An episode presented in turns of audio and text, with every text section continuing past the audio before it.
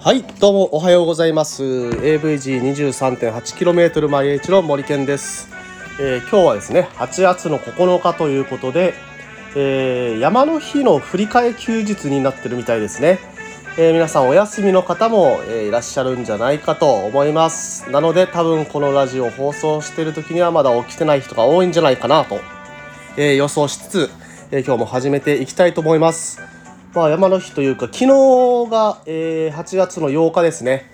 え、オリンピックの閉会式ありましたね。皆さん見ましたか？うん、え、うちがあのちょっと今、え、うちにはテレビがないのでまあ、あの NHK のライブ放送をこう実況なしの感じで見てる、えー、見てたんですけれどもあれってやっぱりあれなんですよね演出で、えー、ちゃんとストーリーが組まれててそのストーリーを、まあ、解説の人が読み上げることでやっと理解できるような、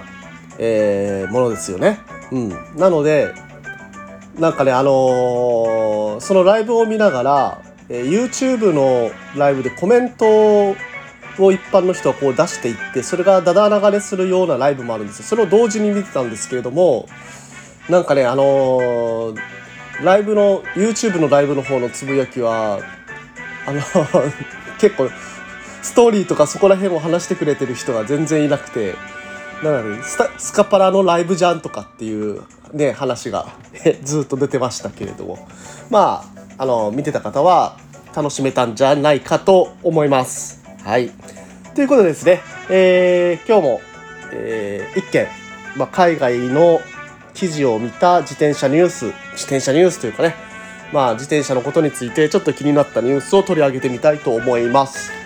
えーとですね、今回はグランフォンドという、まあ、あの、アメリカかな、これ、記事、えー、記事があるんですけれども、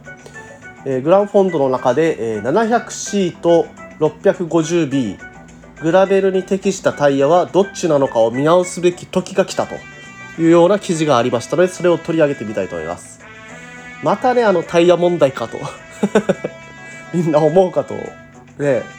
思うんですけれども。ねもうタイヤはねタイヤとホイールの関係とかなんかね見直していくともうどこまで行ってもキリがないですよね。でなんかもうタイヤはこの 700C で落ち着いたと思いきや、えー、また別の乗り方が出てくると、まあ、それに合わせて、えー、タイヤとホイールのサイズタイヤとホイールサイズがねそう変わっていくとねまあ今どんどんどんどん大きくなっていく傾向にありますよね。ではまあその流行りに乗ってまたこうねホイールとタイヤが売れるからまあそれで自転車業界を潤おうというそういうシステムなんだろうとは思いつつでもね気になりますよね。650かあの 650B でえっ、ー、とこれ C と B の違いっていうのはあのー、ホイールに対して選ぶ、えー、タイヤのなんすかね規格の違いの話ですよね。例えば 700C っていうのは 700×40C あの 40C っていうタイヤをつけると。で 650B の場合はあの 650×47B とかまあ、あの B ってつくタイヤをつける。まあ、あの両方あのミリメートルでの表示ですので、えー、タイヤの直径が47メートルなのか、まあ、40ミリメートルなのか、うん、っていう違いですね。まあ、47B と 40C、まあ、両方ミリメートルですね。うん、でまああのー、今、えー、課題としようとしているのは 700×40C と 650×47B まあどっちがそのグラベル走るのに向いてるのという、えー、話でした。でまあいろいろこう検証していってるんですよね。えー、と例えばね 650B の良さって何だろうとかって考えると、えー、当然650のあのー、ホイールあ、650はあれか、650のタイヤ系、タイヤの、えー、外側の外径の長さが650になる方が、えー、当然車体の高さ下がりますよね。で、えー、重心が下がると、まあ、操作しやすくて、まあ、そういう砂利道とかコーナリングが安定するんじゃないかっていうまず仮説が立つんですけれどもどうやらそれはそんなにないらしいですね。うん、でじゃあ650の方が、えー、加速性能がいいんじゃないかとそれもそうではないみたいですね。だからまあ今のところなんかね650にする意味がないんじゃないかっていう、えー、話がまあいくつかあった上でじゃあ650にするとどういう違いがあるのっていうのは本当にあのグラベルに特化した、えー、セッティングをすると意味が出てくるという話でした。えー、例えば 700C の方のタイヤ、まあ、700だと,、えー、と 40C ぐらいまでしかつけられない、まああのフレームのクリアランスの問題でですね。でその場合だと、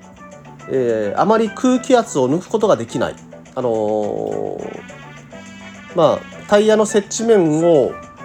えー、広げることができないとその地面に対してですね。そうするとどうなるかっていうと、まあ、ふかふかの地面だとか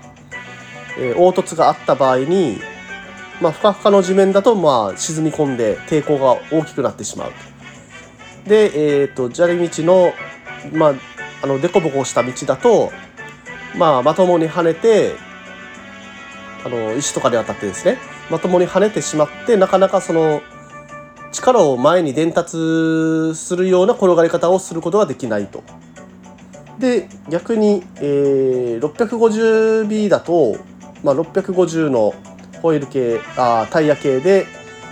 で、まあ、あの 47B っていう、えー、タイヤまで付けられると。で 7mm の違いって結構大きいんですよね。うん、で空気圧もだいぶ、えー、緩くできるのでその分こう例えば石とかにこうタイヤが乗っかった時にそれを包み込むようにするので、えー、力を与えた時にちゃんと、えー、前の伝達力がね前に進む力に、全部転化できると。でふかふかの地面でもこうタイヤが変形して沈みこ沈み込むことがなくなると、えー、いうことですね。まあなんかそれは納得できますねそれはそれで。うん、まあただね一長一短ということで、えー、そうすることで通のアスファルトの路面ではやっぱり抵抗が大きくなってしまうのでまあ 650B ねあの砂利道を走る時はこう 650B にそのたんびにこう付け替えればいいんじゃないかなっていうような結論でした。うん、ねあれですね。サイクリングに行くのに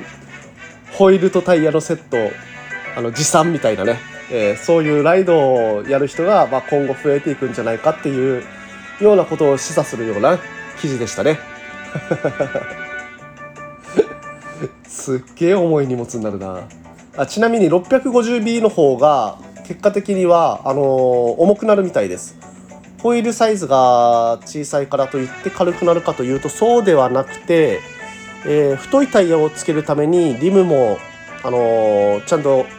あの大きい太いものがしっかりしたものをつけないといけないしでタイヤ自体もあの面積が増えてるので そのタイヤ自体の重量も、え増えてるということでした。まあ私はちょっとすぐには変えずに生還しますかね。うん。まあグラベルロードを買う時に試しに650をつけてもいいかなとちょっと思った程度でした。はい。ということで、えー、今日もそういった、えー、よもやま話で、えー、もう10分経ってしまいますが、ね、えー、今日も休みなので、走れる人は、今日はなんかね、天気持ちそうな感じするんで、えー、気をつけて走ってください。それでは、今日も一日、いってらっしゃい。AVG23.8km 前 H、森健でした。